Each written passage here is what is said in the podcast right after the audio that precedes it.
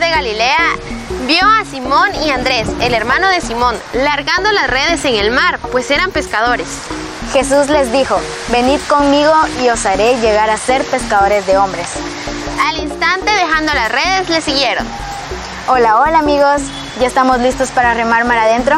Bienvenidos a Un Minuto con el Señor. Mi nombre es Marian. Y yo, Sofía. Hoy imaginamos a Jesús pescando a sus primeros apóstoles, Simón y su hermano Andrés, después de los hijos de Zebedeo, es decir, Santiago y Juan.